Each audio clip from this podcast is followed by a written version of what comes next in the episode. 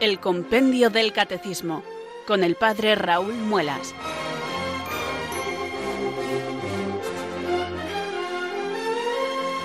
Muy buenas tardes, queridos oyentes de Radio María. Son las 4, las 3 en Canarias. Aquí comienza una nueva edición del programa El Compendio del Catecismo de la Iglesia Católica. Reciban desde Talavera de la Reina un saludo muy cordial del Padre Raúl Muelas que un día más les habla desde estos micrófonos de Radio María, la radio de la Virgen, la fuerza de la esperanza. Sed todos bienvenidos.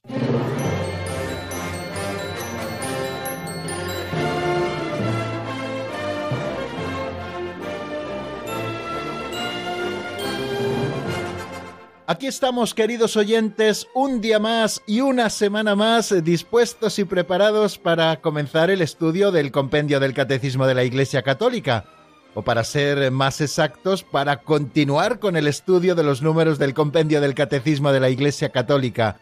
Ya hemos desarrollado 310 números de los 598 que componen el compendio del Catecismo de la Iglesia Católica. Y aparte, digo, de esos 598 números que forman el conjunto de todos eh, los números explicativos de la doctrina eh, divididos en cuatro partes. La primera parte lo que tenemos que creer, la segunda parte lo que tenemos que celebrar, la tercera parte lo que tenemos que vivir y la cuarta parte lo que tenemos que rezar. Bueno, pues eh, nuestro libro de texto, el Compendio del Catecismo de la Iglesia Católica, tiene también otros subsidios muy interesantes que no debemos perder de vista. Por eso yo les he recomendado en muchísimas ocasiones el que tengan el libro impreso. Eh, hace mucho que no les recomiendo esto, pero hoy vuelvo a hacerlo porque creo que es importante tener recogido en un libro impreso, cosido, que tengamos siempre localizado, bueno, pues toda esta doctrina de la Iglesia y también esos apéndices interesantes, como son las oraciones comunes, como son las fórmulas de la doctrina cristiana que también aparecen en el compendio del Catecismo de la Iglesia Católica, y como son también los índices, un índice analítico de materias interesantísimo para que nosotros en un solo vistazo podamos encontrar los temas que nos puedan resultar interesantes en un momento determinado, y también el índice general que siempre es importante tenerlo a la vista para situar siempre los textos en su contexto, saber en qué momento exacto nos encontramos. Bueno, pues ahora nosotros estamos en la segunda parte del compendio del catecismo, la que nos habla de la celebración del misterio cristiano. Estamos en la segunda sección de esta segunda parte, que nos habla de los distintos sacramentos en varios capítulos, y estamos en el segundo capítulo que nos habla de los sacramentos de la curación, y estamos estudiando el sacramento de la penitencia. Estamos dándole a la caza alcance, de hecho, vamos a abordar hoy el penúltimo número dedicado al sacramento de la penitencia, eh, donde se pregunta el compendio del catecismo si se puede celebrar en algunos casos este sacramento con la confesión general y la absolución colectiva. Bueno, pues vamos a estudiar de qué manera se administra el sacramento de la penitencia en la Iglesia, los modos ordinarios y también un modo extraordinario, que es este del que nos habla el 311, que es la confesión general y la absolución colectiva de los penitentes siempre que se den unas condiciones que están tasadas por la Iglesia y que han de ser valoradas no por el ministro del sacramento, sino por el obispo diocesano, que como bien saben y nos dice Lumen Gentium, es el moderador de la disciplina del sacramento de la penitencia.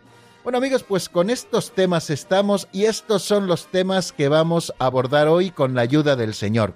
Siempre con la ayuda del Señor, ya saben que no estudiamos el compendio del catecismo por el hecho de saber más cosas así a nivel intelectual, sino que nos acercamos cada tarde al compendio del catecismo porque queremos conocer la doctrina católica y no solo con un conocimiento intelectual, sino con un conocimiento existencial. Conocimiento, por supuesto, que es intelectual, pero un conocimiento que luego se va acoplando a todas las dimensiones de nuestra existencia, porque esta doctrina que estudiamos es una doctrina que nos salva, e igual que la teología, queridos amigos, hemos de estudiarla de rodillas. De rodillas, es decir, en constante oración. Por eso cada día cuando nosotros comenzamos el compendio y después de hacerles este saludo que suelo hacer siempre al comienzo del programa, pues elevamos una plegaria al Espíritu Santo. ¿Y por qué lo hacemos así? Porque sabemos que es el Espíritu del Señor el que nos conducirá hacia la verdad plena. Cristo ha revelado plenamente quién es Dios, todo su misterio y su plan de salvación, y el Espíritu Santo es el que nos conduce hacia la verdad plena.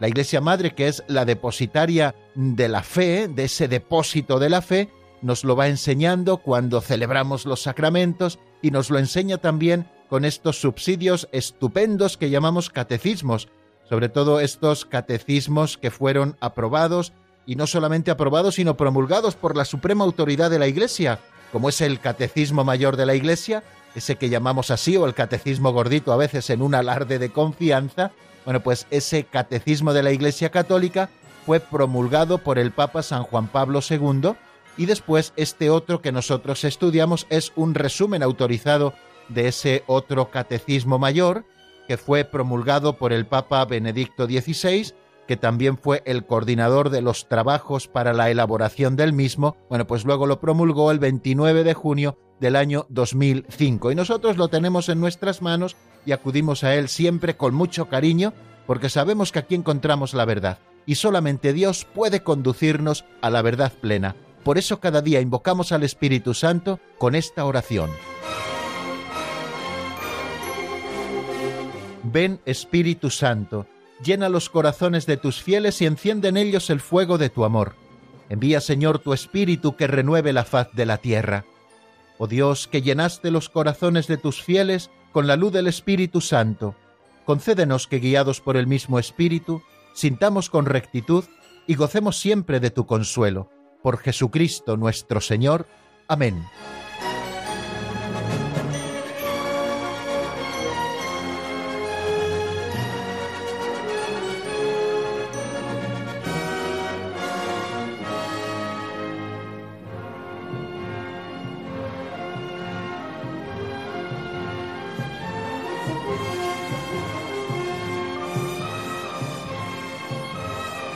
Este programa que nos ocupa durante esta franja horaria y que nos acompaña todos los días laborables de lunes a viernes, bueno, pues este programa tiene como objeto, así nos lo dice el propio título del mismo, el estudio del compendio del Catecismo de la Iglesia Católica.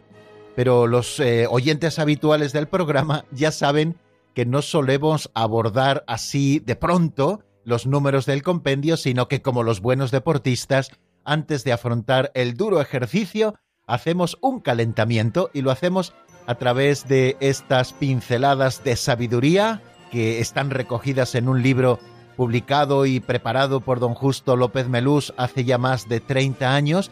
Don Justo López Melús, sacerdote operario diocesano, que falleció hace unos años y que con estas narraciones sencillas, con estas historietas de apenas un minuto que todos los días nos lee nuestro amigo Alberto, nos da la posibilidad luego de reflexionar sobre algunos aspectos concretos de nuestra vida cristiana. Hacemos aplicaciones doctrinales, otras veces hacemos aplicaciones de orden espiritual, otras veces hacemos también aplicaciones de orden moral, y lo que pretendemos es ir aplicando con estos ejemplitos tan sencillos y siempre tan simpáticos, pues una aplicación, digo, de esa doctrina que nosotros conocemos es una aplicación. Estamos en realidad con unos aperitivos catequéticos o bien con unas catequesis sencillas, prácticas, que nos acompañan todos los días. Bueno, pues yo les voy a invitar a que escuchemos en este momento la pincelada de hoy, que se titula Siempre cabe algo mejor.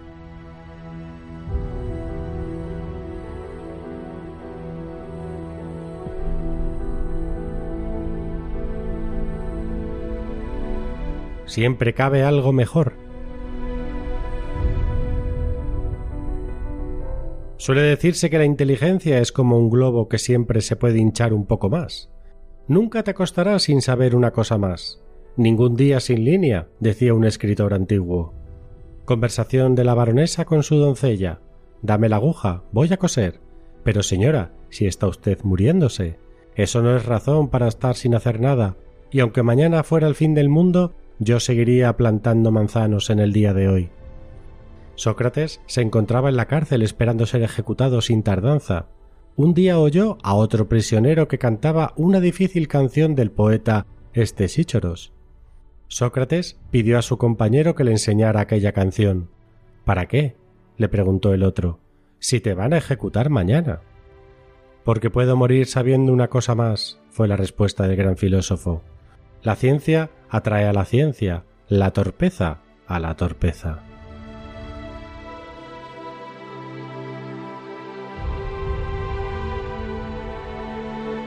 Qué interesante, como siempre, esta pincelada, queridos oyentes, y qué estimulante en nuestra vida concreta.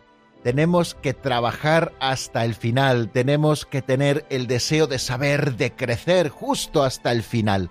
A mí me llama la atención, bueno, sé muy poquito, casi nada de boxeo, nunca he visto un combate de boxeo en la televisión, mucho menos en vivo, pero sé que cuando uno de los contrincantes que están peleando quiere abandonar la lucha, eh, su entrenador tira la toalla y al tirar la toalla se da por finalizado el combate porque uno de los dos contrincantes pues ha tirado la toalla, es decir, ha abandonado el combate. Bueno, pues eso es lo que no tenemos que hacer nunca nosotros, queridos amigos, porque lo mejor siempre está por llegar.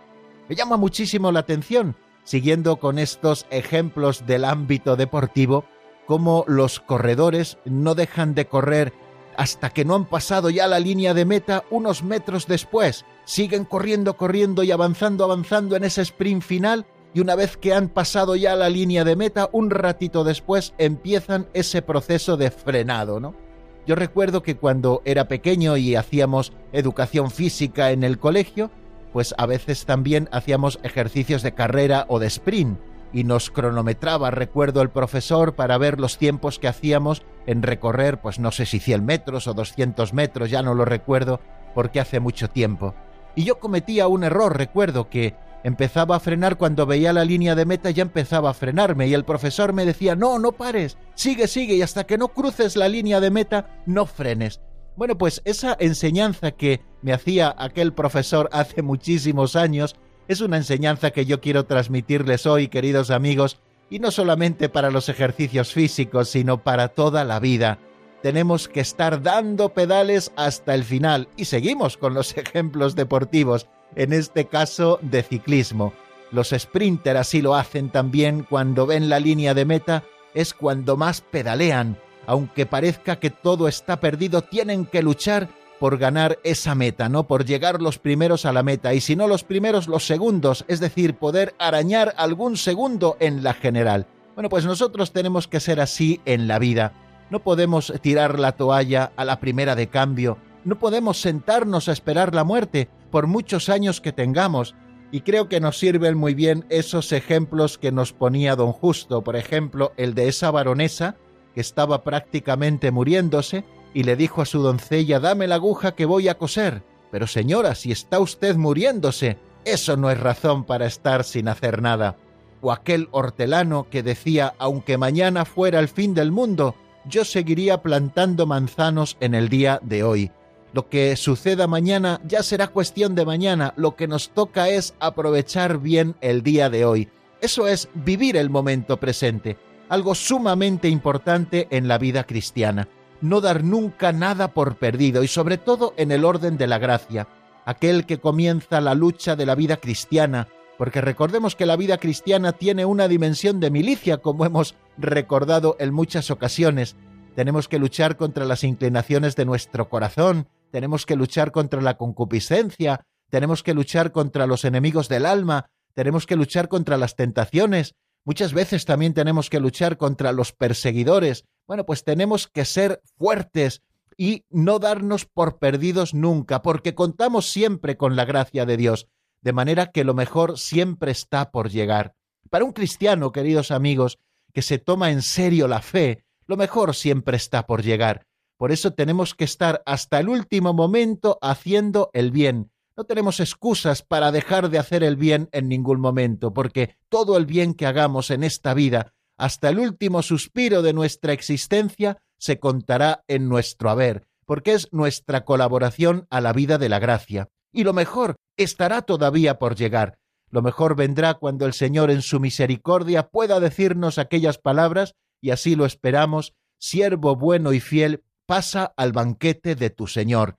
Es decir, lo mejor está por llegar, lo mejor para nosotros es el cielo, por eso tenemos que estar atesorando tesoros para el cielo en todo momento y hasta el último momento, en que tengamos vida en esta tierra, porque estaremos todavía en ese tiempo de merecer. Por eso, queridos amigos, no nos demos nunca por vencidos.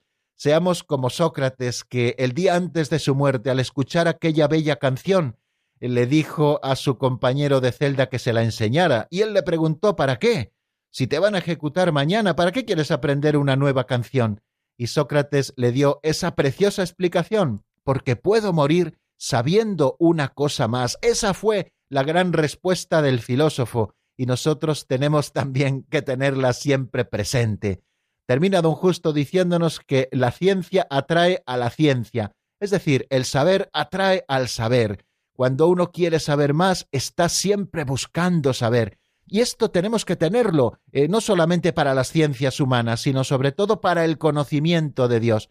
Por eso Radio María cada día explica el catecismo de la Iglesia Católica. Por las mañanas escuchamos la doctrina del Catecismo Mayor de la Iglesia por las tardes escuchamos la doctrina del compendio del Catecismo de la Iglesia Católica y en cada programa seguimos siempre repasando la doctrina en algunos de sus aspectos, porque queremos saber cada día más de Dios, porque cuanto más sabemos de Dios, más queremos, así hasta que nos fundamos en ese abrazo eterno con Él que llamamos la visión beatífica. Y nunca hagamos caso en nuestra vida a eso de que la torpeza atrae a la torpeza. Claro que sí, la torpeza atrae a la torpeza, pero nosotros no queremos ser torpes, sino queremos ser sabios según el Espíritu nos lo conceda.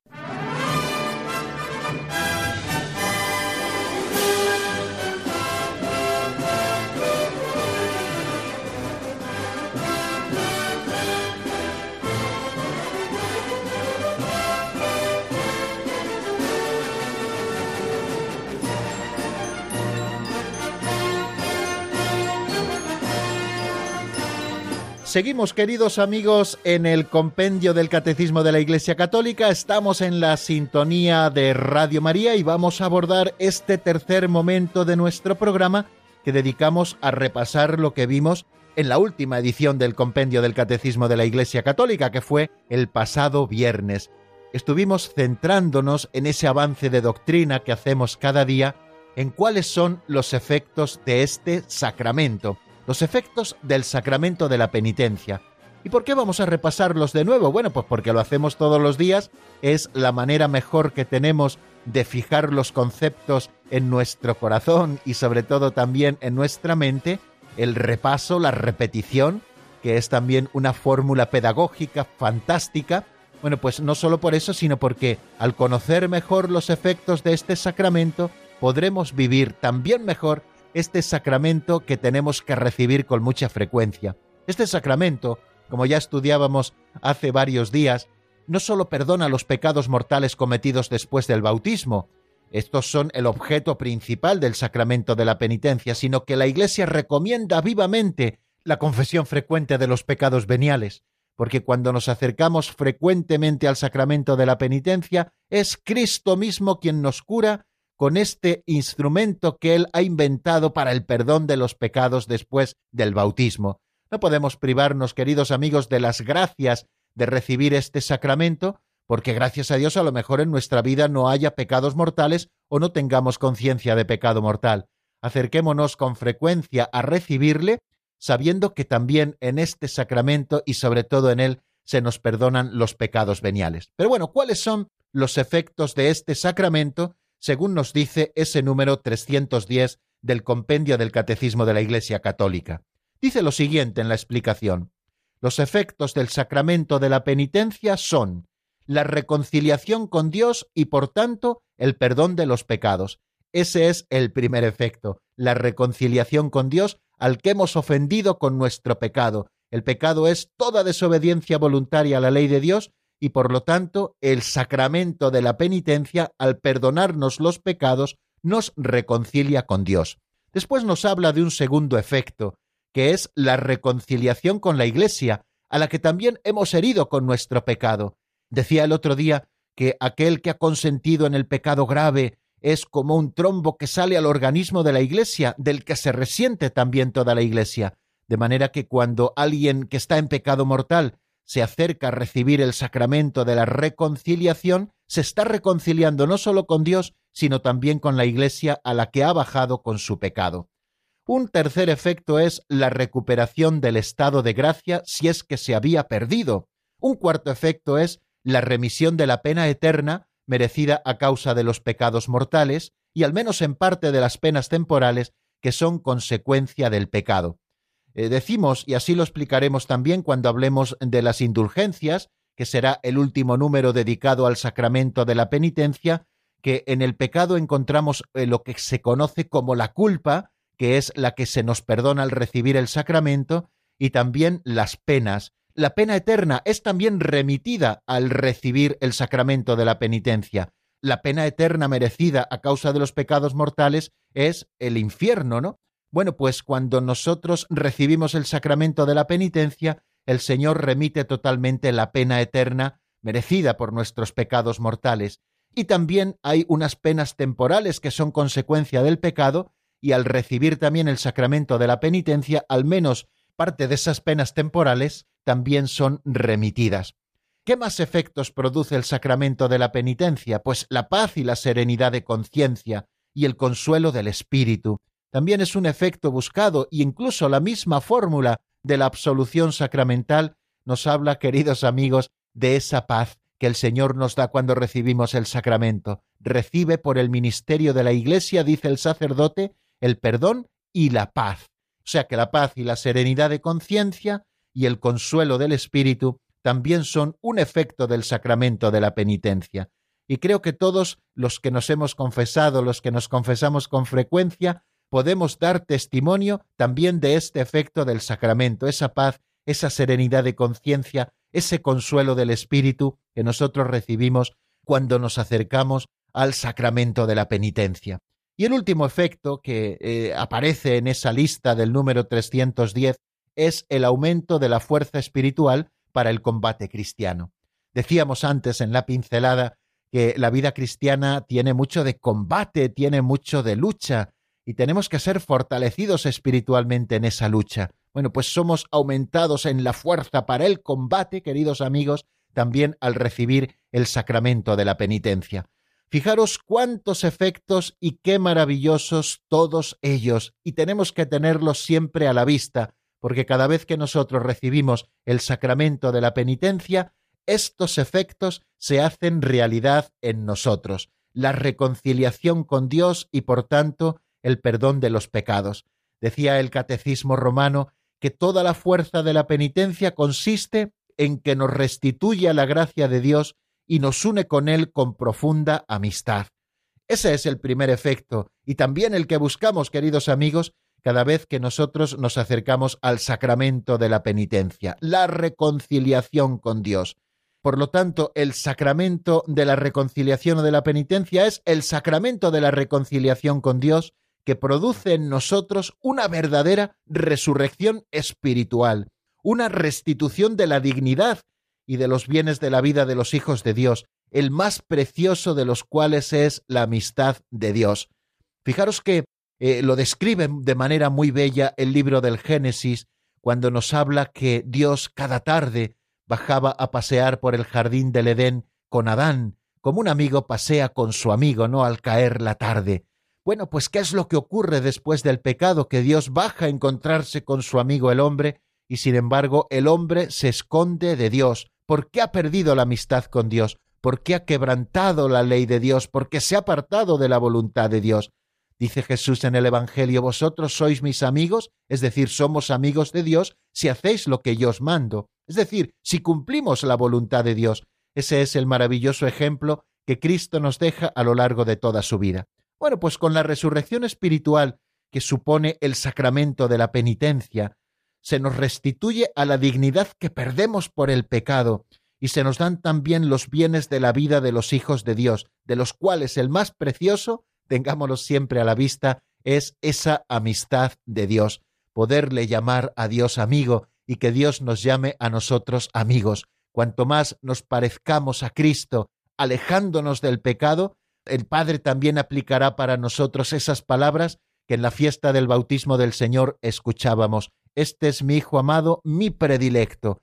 En la medida en que nosotros nos parezcamos a Cristo por nuestra lucha contra el pecado, porque nos apartamos del pecado, estaremos siendo predilectos del Padre, es decir, viviremos la amistad de Dios.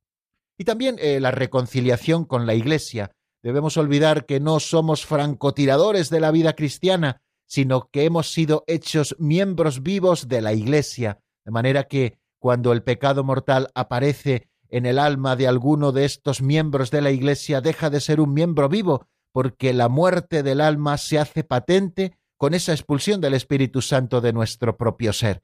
De manera que nos convertimos en un auténtico trombo por el que ya no fluye eh, la sangre que ha de llegar a todos los rincones de este organismo que llamamos Iglesia. Toda la Iglesia se ve afectada por cada pecado de sus miembros. Por eso, toda la Iglesia se alegra también con la reconciliación de los miembros de la Iglesia que habían pecado. De manera que es una reconciliación con Dios, como decíamos, pero a la vez también es una reconciliación con la Iglesia.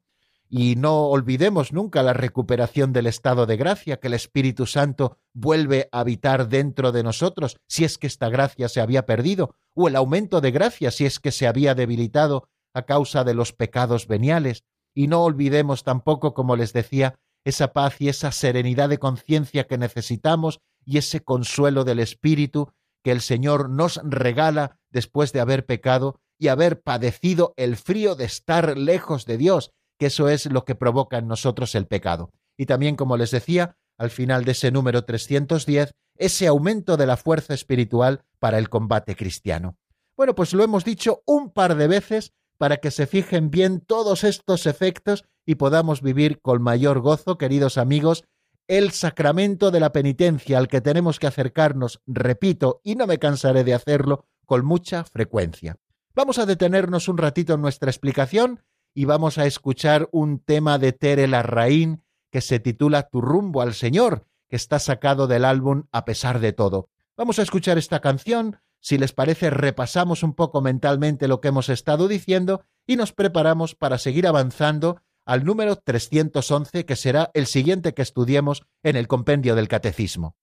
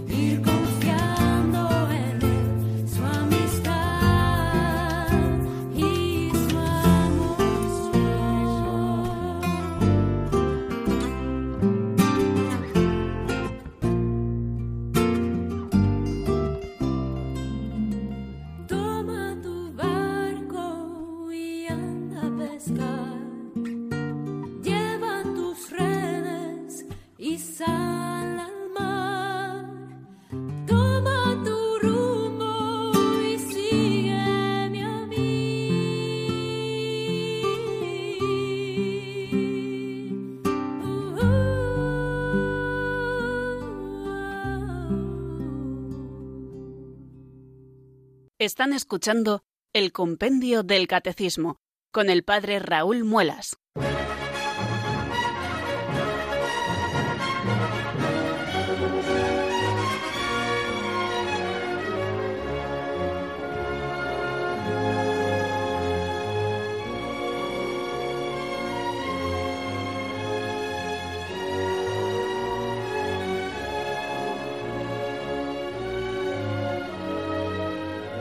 Continuamos, queridos oyentes, en la sintonía de Radio María y como nos decía la locución, les habla desde Talavera de la Reina el padre Raúl Muelas. Aprovecho para saludar en este momento a los oyentes que se hayan ido incorporando a nuestra sintonía en los últimos minutos y les recuerdo que estamos estudiando el sacramento de la penitencia y que nos vamos acercando ya al final de la explicación que el compendio nos da a propósito de este sacramento de la curación primero que nos está explicando, el sacramento de la penitencia o de la reconciliación. Vamos a ver en este número 311 los modos que la Iglesia dispone como hay que administrar este sacramento. El 311 se refiere al modo extraordinario, pero también aprovecharemos este número para explicar cómo es el modo ordinario de recibir el sacramento de la penitencia. El número 311 se pregunta si se puede celebrar en algunos casos este sacramento con la confesión general y la absolución colectiva. Al hablar de confesión general se está refiriendo a que no haya confesión particular de los pecados. Decíamos estos días de atrás que es esencial al sacramento de la penitencia el confesar individualmente los pecados ante un sacerdote que los escucha, lo que llamábamos decir los pecados al confesor, como elemento esencial de la confesión. Y sin embargo, este número se está preguntando si es posible recibir la absolución de manera colectiva sin que nos acerquemos a referir nuestros pecados al confesor. Bueno, vamos a ver qué es lo que nos dice este número 311 en primer lugar en la voz de Marta Jara.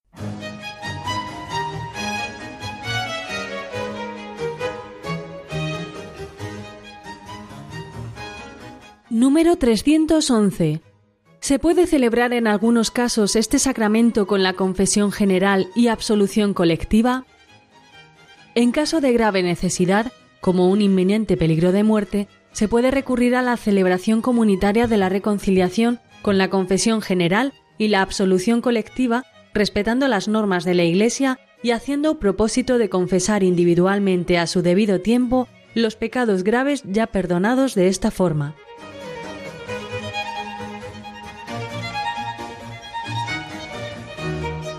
Bueno, pues acabamos de escucharlo. En caso de grave necesidad, creo que es importante, no de necesidad, sino de grave necesidad, y nos pone un ejemplo como un inminente peligro de muerte, se puede recurrir a la celebración comunitaria de la reconciliación con la confesión general, es decir, que aquellos que están presentes se arrepientan de sus pecados, y con la absolución colectiva por parte del ministro, respetando las normas de la Iglesia y haciendo propósito de confesar individualmente a su debido tiempo los pecados graves ya perdonados de esta forma.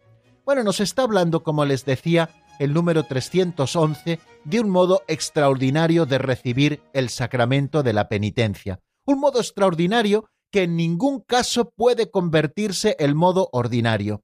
Quizá algunos ministros o sacerdotes, llevados quizá por la buena voluntad, han querido hacer de esto que es algo extraordinario en la Iglesia como la fórmula ordinaria y a veces única de recibir el sacramento de la penitencia. Creo que esto ha sido un error terrible que incluso ha comprometido la validez del sacramento de la penitencia por aquellos que lo recibían. Yo les recuerdo lo que siempre me digo a mí mismo, que los sacerdotes no somos nada más que meros administradores de la gracia de Dios en los sacramentos que son de la Iglesia, nosotros no podemos cambiar lo que la Iglesia nos da como bien de sus hijos, de manera que no se puede hacer confesión general y absolución colectiva como algo ordinario.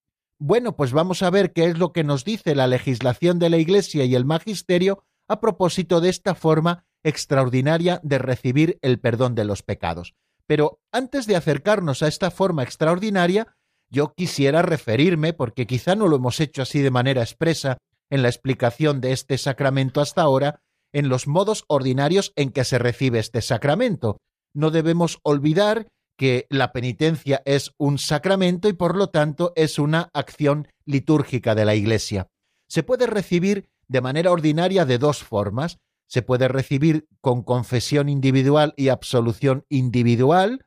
Cuando nos acercamos al confesionario, confesamos nuestros pecados y recibimos la absolución y luego cumplimos la penitencia. O se puede recibir también en el ámbito de una celebración comunitaria de la penitencia, pero siempre con confesión individual y con absolución individual. Así es como se recibe el sacramento de manera ordinaria, ¿no? Y luego, en caso de grave necesidad como un peligro inminente de muerte, se puede recurrir a la celebración comunitaria de la reconciliación con confesión general y la absolución colectiva.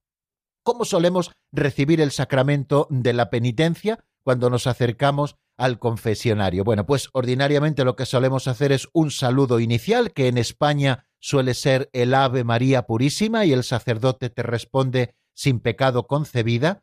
Después es bueno pedirle la bendición al sacerdote para que te diga el sacerdote el Señor esté en tu corazón y en tus labios para que de forma digna confieses tus pecados y te da la bendición.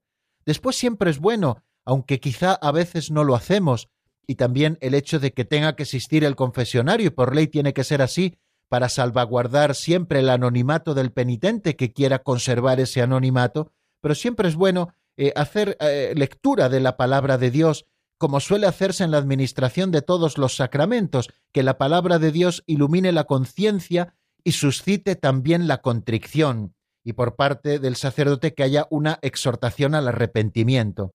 Después viene la confesión de los pecados, uno suele decir cuánto tiempo hace que no se confiesa, y después hace confesión de los pecados en especie y en número. Así es como nos dice Trento que hay que hacer la confesión de los pecados y manifestarlos así al sacerdote. No hace falta entrar en detalles ni morbosos ni detalles que no interesan. Se trata simplemente de enumerar los pecados en especie y en número. Después el sacerdote dará buenos consejos a aquel que se acerca a recibir la absolución, le impondrá la penitencia, que será aceptada por el penitente, y después le dará la absolución sacramental con esa fórmula a la que ya nos hemos referido varias veces en nuestro programa al explicar el sacramento de la penitencia. Y después cabe siempre la alabanza de acción de gracias y la despedida con la bendición del sacerdote. Bueno, pues este es el modo ordinario, ¿no? La forma más sencilla es acercarse al sacerdote, decir esa fórmula con la que en España empezamos Ave María Purísima, pedir la bendición al sacerdote para que esta bendición también abra nuestra conciencia y suscite la contrición y el arrepentimiento en nosotros, hacer confesión de nuestros pecados, diciendo también el tiempo que hace que no nos acercamos al sacramento de la penitencia, después el sacerdote nos dará unos consejos y nos impondrá una penitencia, después nos dará la absolución y marcharemos dando gracias y alabanzas a Dios con esas palabras de ánimo del sacerdote, el Señor ha perdonado tus pecados, vete en paz. Bueno, pues esta es la fórmula ordinaria cuando nos acercamos al sacramento, pero también seguramente ustedes, sobre todo en los tiempos fuertes de la Iglesia, hayan participado también en celebraciones comunitarias del sacramento de la penitencia. Se hace una celebración de la palabra en la que preside un sacerdote, leemos la palabra de Dios, se anima al arrepentimiento con una fórmula común, después los sacerdotes se distribuyen por los confesionarios, los fieles que quieren confesarse acuden a los confesionarios para decir sus pecados y recibir la absolución, también con esa penitencia que cada sacerdote impone a cada fiel, y después se termina con un cántico de acción de gracias y la bendición final, más o menos a grandes rasgos. Esto es lo que llamamos celebración comunitaria del sacramento de la penitencia que solemos hacer en las parroquias o en las comunidades, sobre todo en los tiempos fuertes. Y después existe como les decía, esa fórmula extraordinaria de la que nos habla el número 311. En casos de necesidad grave, tenemos que tener esto siempre a la vista, se puede recurrir a la celebración comunitaria de la reconciliación con confesión general y absolución general. Esto nos lo dice el Catecismo Mayor de la Iglesia en el número 1483 y en este número se está basando este 311 que es el que estamos explicando en este momento. O sea que en casos de necesidad grave se puede recurrir a la celebración comunitaria de la reconciliación con confesión general y absolución general.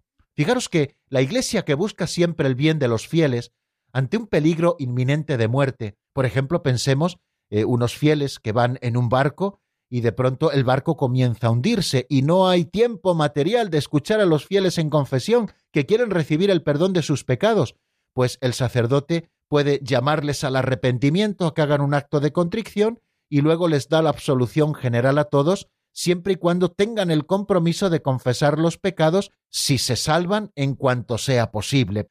Hablamos de un accidente de barco, hablamos de un accidente de avión, hablamos de soldados que están en una guerra y tienen que entrar en batalla y el capellán pues no puede parar el ataque, por ejemplo, para poder escuchar en confesión a todos los soldados, puede darles esa absolución general, llamándoles al arrepentimiento, y después, cuando termine la batalla, pues podrá escuchar en confesión esos pecados que ya están perdonados previamente por esa absolución general. Pero debe darse necesidad grave, que se presenta cuando hay un peligro inminente de muerte, como les he dicho, y sin que el sacerdote o los sacerdotes tengan tiempo suficiente para oír la confesión de cada penitente. La necesidad grave también puede existir cuando, teniendo en cuenta el número de penitentes, no hay bastantes confesores para oír debidamente las confesiones individuales en un tiempo razonable, de modo que los penitentes, sin culpa suya, se verían privados durante largo tiempo de la gracia sacramental o de la Sagrada Comunión. De esto también nos habla el Catecismo Mayor de la Iglesia al que estoy siguiendo fidelísimamente en su número 1483. O sea que puede existir necesidad grave cuando teniendo en cuenta el número de penitentes no hay bastantes confesores para oír debidamente las confesiones individuales en un tiempo razonable, de manera que los penitentes sin culpa suya se verían privados durante largo tiempo de la gracia sacramental o de la Sagrada Comunión. En este caso, los fieles deben tener, para la validez de la absolución, el propósito de confesar individualmente sus pecados graves en su debido tiempo. Nos lo dice el canon 962 del Código de Derecho Canónico en su párrafo primero. ¿A quién le corresponde juzgar si existen estas condiciones requeridas para la absolución general? ¿Al ministro del sacramento? No, le corresponde al obispo diocesano, es decir, al propio obispo que es pastor y moderador supremo de la disciplina penitencial en su diócesis es al que le toca valorar si se dan esas condiciones, no las de peligro de muerte, que esas ya están claras, sino esas otras que les decía de que haya un número de penitentes tan grande y no haya confesores, y esto haría que sea imposible el escuchar a todos, y esos que quieren recibir el perdón del Señor se verían privados durante largo tiempo de la gracia sacramental. Fijaros otra cosa que nos dice a propósito de esto, el Código de Derecho Canónico en el canon 962, para que no nos llevemos a engaño, una gran concurrencia de fieles con ocasión de grandes fiestas o de peregrinaciones no constituyen por su naturaleza ocasión de la referida necesidad grave. O sea que esa necesidad grave de no poder escuchar en confesión a los fieles y que queden privados durante largo tiempo de la gracia sacramental y de recibir la Eucaristía, puede darse, por ejemplo, en territorios de misión, que hay, digamos, uno o dos misioneros para espacios grandísimos de terreno y el sacerdote pasa por allí pues cada tres años. No puede pasar antes porque le es totalmente imposible. Bueno, pues si es imposible escuchar en confesión y el obispo diocesano de esa diócesis así lo considera conveniente, el sacerdote puede administrar esta absolución general siempre y cuando los penitentes, y esto es una condición para la validez, hagan el propósito de confesar sus pecados graves, esos que se les perdonan en ese momento, en cuanto les sea posible. Bueno, queridos amigos, vamos a dejar aquí las explicaciones por hoy. Creo que ya hemos hablado un poquito de las formas de recibir el sacramento de la penitencia, esas dos formas ordinarias y esa forma también extraordinaria de la que les hablaba. Vamos a abrir ahora mismo los teléfonos de directo de nuestro programa. Pueden ustedes marcar, si lo desean, el número de teléfono 91005-9419, 91005-9419, y estaremos encantados de resolver sus dudas, si es que lo sabemos, y si no lo estudiaremos para respondérselo mañana, o de compartir también con ustedes sus propias experiencias o sus propios testimonios. Les invito a que marquen ese número de teléfono aquellos que quieran hablar con nosotros 91005 9419. Pueden ustedes hacerlo mientras escuchamos una canción de Box Day titulada Mi canto de hoy, que está sacada del álbum Róbame el corazón. Enseguida estamos nuevamente juntos.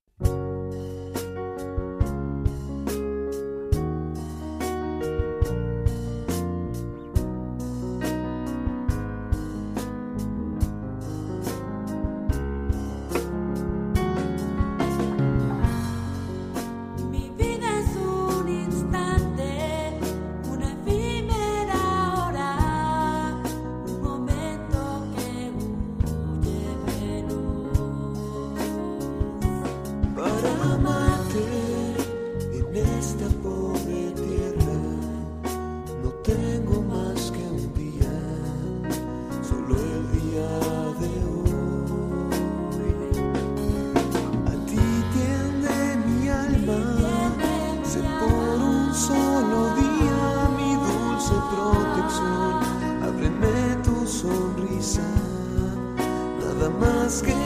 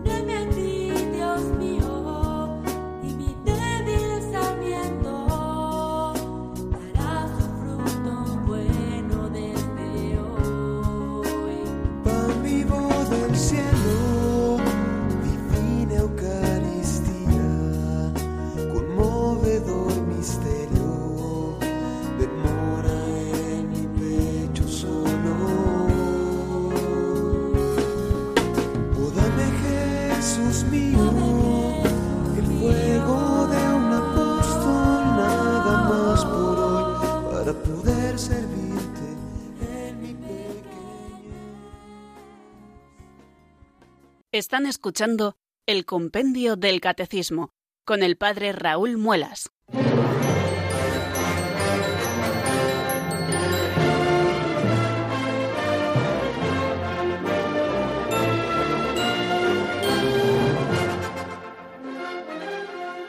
Nos vamos acercando poquito a poco, queridos oyentes, al final de nuestro programa y siempre reservamos un ratito para que ustedes puedan intervenir si lo tienen a bien. El 910059419 es el teléfono que tienen que marcar. Vamos a dar paso a la primera llamada que nos llega desde Madrid. Buenas tardes, María, bienvenida. Programa, felicitarle, ¿vale? Porque además me hace súper formativo y tema es muy interesante, la confesión. Yo quería hacerle dos preguntas, eh, a ver si usted me puede ayudar. En cierta ocasión, un sacerdote eh, me dijo que se podía confesar Ay, he, perdido, he perdido la comunicación en este momento y no estoy escuchando eh, la pregunta. No sé oh. si. Sí, ahora sí, ahora sí, ahora sí, María. Ahora sí, sí, sí. Vale, pues le quería decir que, a ver, hace tiempo un sacerdote eh, nos dijo a un grupo de personas que se podía confesar por teléfono en caso de una pequeña necesidad, de que no hubiera forma de hacerlo de otra manera, se podía confesar uno por teléfono. Y otra es, un sacerdote puede negarse a ir al confesionario a confesar porque esto ha ocurrido en varias ocasiones en cierto lugar y el sacerdote pues hace a la gente a la sacristía y él no se niega a bajar al, confesionario, con lo cual el confesionario como que lo está inutilizando. Eh, ¿Me podría ayudar, padre? Claro que sí, con mucho gusto, claro, con mucho gusto. Bueno, a propósito de la primera, si se puede o no confesar por teléfono, la respuesta es bien clara. No se puede confesar por teléfono en ninguna situación. Eh, puede servir una confesión que se haga telefónica, pues como un desahogo del alma, pero evidentemente no sirve como sacramento de la penitencia. Tiene que haber presencia del confesor y tiene que haber presencia del penitente para que pueda darse el sacramento de la penitencia. O sea que el teléfono no es un medio para poder usarse como eh, medio oportuno para el sacramento de la penitencia. Y luego lo del sacerdote eh, que se niega a ir al confesionario. Eh, bueno, en realidad el confesionario es un derecho de los fieles, o sea, el propio Código de Derecho Canónico es el que dice que debe existir en las iglesias un confesionario provisto incluso de rejilla para salvaguardar el anonimato de los fieles, algo a lo que tienen derecho. O sea que el, lugar propio para administrar el sacramento de la penitencia es el confesionario. Luego, mm, así dicho de una manera general, un sacerdote no puede negarse a ir al confesionario para escuchar a los fieles en confesión. Puede ser que a lo mejor el hombre pues tenga alguna limitación de oído y a lo mejor en el confesionario pues se corre el peligro de, de no escuchar el bien o de que lo puedan escuchar los fieles porque tenga que hablar más alto el penitente y es una circunstancia que a lo mejor le lleva a él a decir que en el confesionario no, que a lo mejor en la sacristía, pero, pero vamos, que como norma general un sacerdote no puede negarse a escuchar a los fieles en el lugar propio para escuchar a los fieles en confesión, como es el confesionario, algo a lo que los fieles, como les decía, tienen derecho. Bueno, y vamos a pasar a otra llamada que nos llega desde Murcia, en este caso, y es nuestro amigo Juan. Buenas tardes y bienvenido. Hola, muy buenas tardes, don Raúl y equipo. Eh, muchísimas gracias.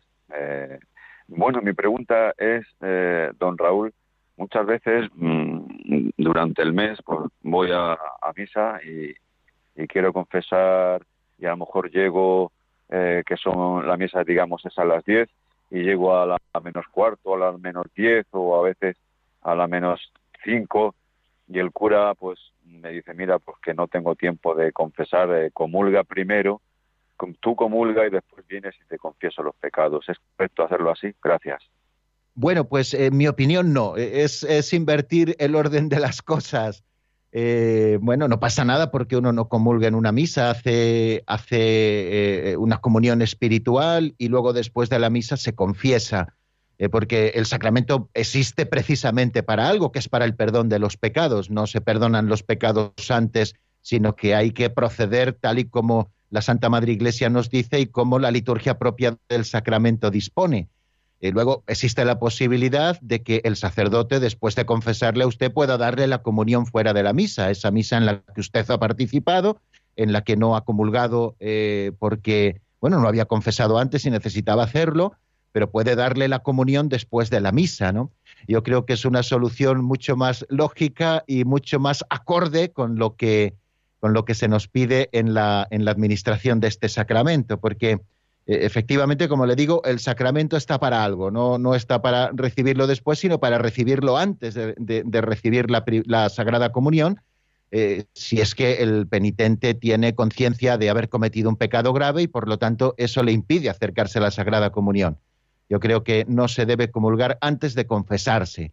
Eh, otra cosa es que no se tenga conciencia de pecado grave, que solo eh, se tenga conciencia de pecados veniales. Entonces, bueno, pues uno hace un acto de contrición, hace, hace el acto penitencial de la Santa Misa, comulga y luego después se confiesa. Eso, por supuesto, que no hay ningún inconveniente, pero si se tiene conciencia de pecado grave, no debe uno acercarse, aunque el sacerdote te diga, tú comulga y luego ya te confieso. No, primero me confiesa usted y después comulgo. Y si no puede ser antes de la misa, pues que sea después de la misa. Muy bien, bueno, queridos amigos, pues nuestro tiempo toca su fin por hoy, pero mañana, si Dios quiere, seguiremos y además seguiremos con un tema interesante como es el de las indulgencias y con él coronaremos pues todas estas explicaciones que venimos dando desde hace ya varias semanas sobre este sacramento de la curación que es el sacramento de la penitencia o de la reconciliación. La bendición de Dios Todopoderoso, Padre, Hijo y Espíritu Santo, descienda sobre vosotros y permanezca para siempre. Amén. Hasta mañana, si Dios quiere, amigos.